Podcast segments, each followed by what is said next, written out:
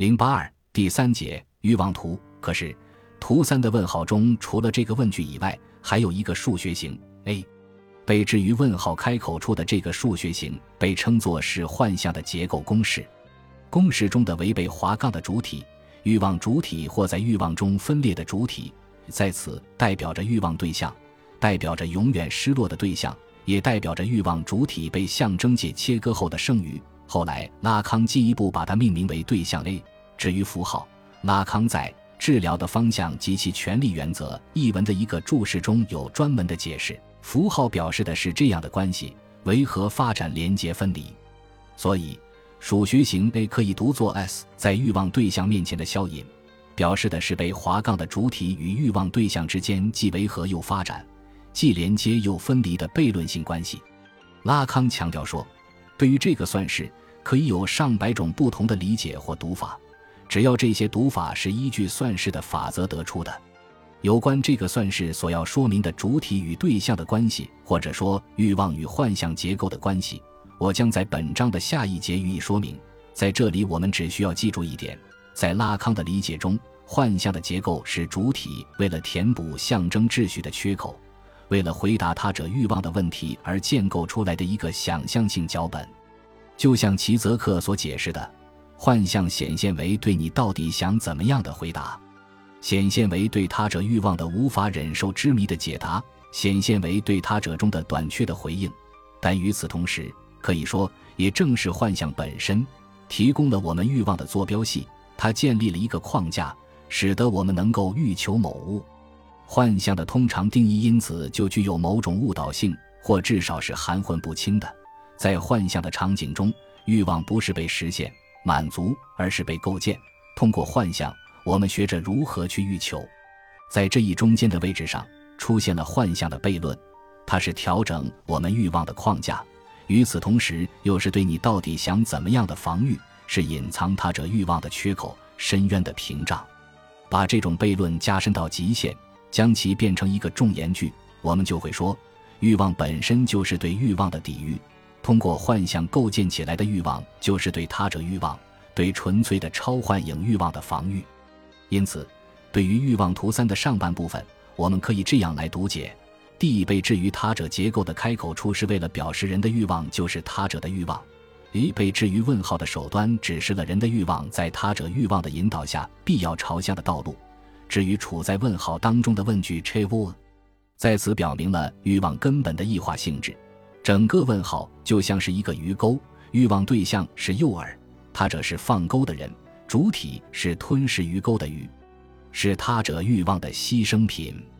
从整个图来说，主体为完成在他者那里的认同，或者说为得到他者的承认和认可，就只有去认同他者的欲望，去认同他者为主体提供的意义。可是，这个他者也是一个欲望的存在，是一个有欠缺的东西。其借助能指结构提供给主体的意义总是不确定的，总有某个东西从语言中滑脱，主体的认同总是留有无法缝合的缝隙。最终，主体因欲望的不可满足而开始了其歇斯底里式的质询：“你究竟想要什么？你究竟想要我怎么样？”主体的这一质询既是提给他者的，也是提给自己的。面对这一质询，主体以幻象的形式给予回答，或者说。为回应那个质询，主体穿越能指链条建构了一个幻象的结构，欲通过对对象的不断运作来标识出欲望的位置。但是，幻象的结构并不是对欲望之不可满足的解决，它只是提供了一个想象性的脚本，一个调整欲望的框架，一个隐藏他者欲望的缺口的屏障，以暂时的平复那个令人焦灼的问题在主体身上引发的意义的晦暗性。换个角度说。并不能提供给主体欲望的满足，哪怕是暂时的满足。恰恰相反，它是引发欲望的原因。它把欲望不断地引回到对象的原初失落，引回到无意识主体在能指链中遭受原初压抑的场景中，以在那里标识出主体的消隐或分裂。正是幻象结构的这种悖论性，开启了精神分析的结论时刻，那就是穿越幻想。所谓穿越幻想。就是要穿越他者欲望的幻想，就是不要屈从于他者的欲望，以及拉康在精神分析的伦理学中反复申明的“不要向欲望让步”，就像齐泽克所解释的，“不要向欲望让步”，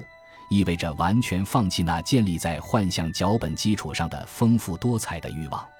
更进一步地说，“不要向欲望让步”，意味着必须超越弗洛伊德意义上的快感原则，必须超越能指秩序对欲望的定位。超越象征秩序的复法世界对主体的纯粹欲望的前置，让欲望朝向与原初的失落对象相关联的原乐方向。这样，我们就来到了第四个，也是最后一个所谓完整的欲望图的面前。它是在图三的基础上追加了一个新的矢量——原乐的矢量，并在这个矢量中叠加了另一个结构性的环路，即 D 到 S 的环路。同样的，先说明一下图示中心增加的两个数学型 S 和 D。S 在此可直接读作被划杠的他者的能指，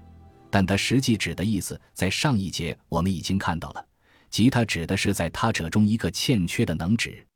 为何作为能指之集合的他者是被划杠的？因为它是有欠缺的，是不完整的。它总是错失一个能指，错失那个真正具有缝合功能的东西，即想象的菲勒斯的能指。这就是说。在他者场域所提供的能指，并不能构成一个完整的意义，总是有一个对主体而言不可思议或不可想象的东西从那里滑脱。那实际就是在语言的原初压抑中所排除掉的东西。主体在神话性的前主体阶段所欲望的东西，比如对母亲的欲望。当然，我们也可以把这个被划杠的他者理解为处在他者位置的他人主体。这个主体也是一个欲望主体，并且也是被阉割的。有欠缺的和匮乏的存在，正是这个存在不断地向主体提出质询，使得主体深陷充满迷惑的幻想之城，并总想去弄清楚他所面对的这个他者的欲望，或者说只是其匮乏的欲望能指究竟是什么。拉康在一九五八至一九五九年的第六期研讨班中有关哈姆雷特的评论，就是围绕这个欠缺的他者及其欲望能指来进行的。在此，我没有时间去详细讨论拉康的这个评论，但归纳一下其中相关的思想还是必要的。按照拉康的解读，哈姆雷特纠结于内心的一个关键问题就是母亲的欲望。在母亲的欲望中，他到底处在什么位置？他对于母亲而言究竟意味着什么？母亲到底想要从他这里得到什么？换言之，哈姆雷特想要弄清楚母亲到底欠缺什么。到底该怎样去命名母亲所欠缺的东西？拉康从哈姆雷特劝母亲离开杀父仇人，从而引起母子争执的那场戏读到了哈姆雷特的答案。他的母亲是一个真正以性欲为中心的母亲，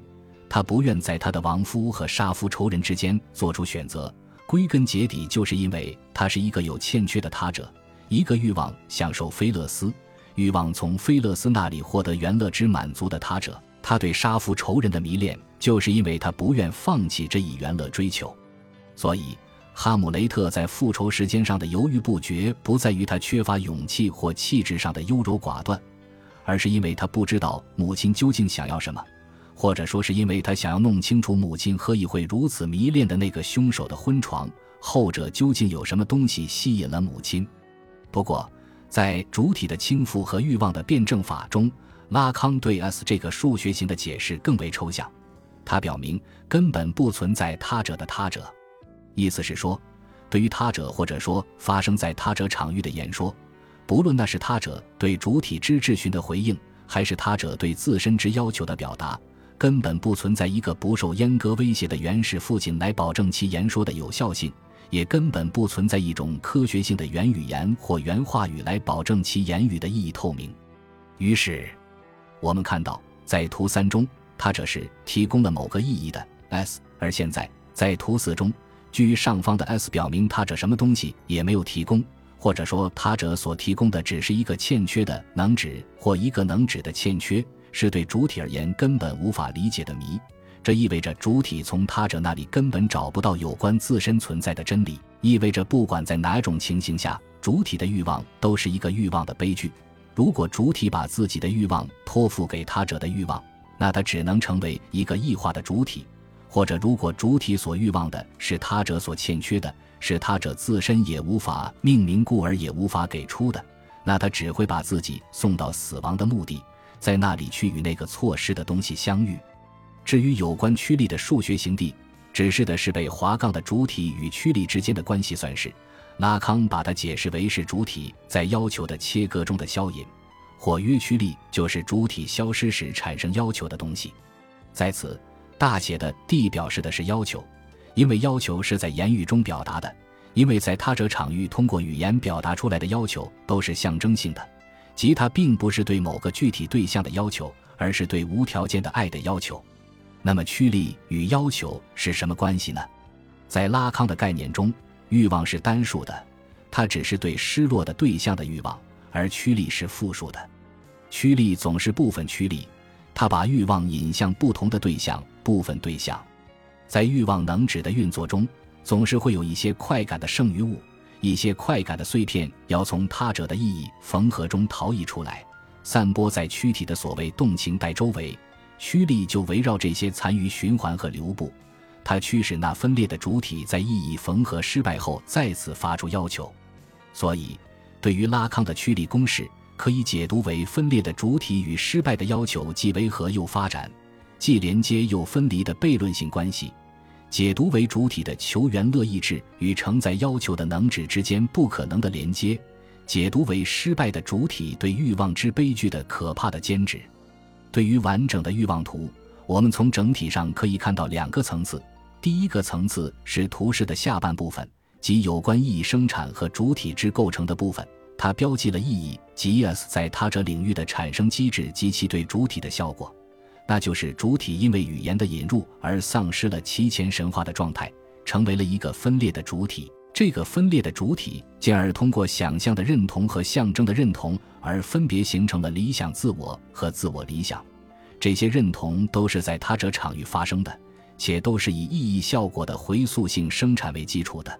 当然，你也可以说这个层次本身是由两个层次构成的。即由 I M I 构成的想象的层次和由 A S 构成的象征的层次。不过，由于拉康对想象性认同的纯粹性或独立性并不十分确定，所以把它包裹在象征秩序中来理解是没有问题的。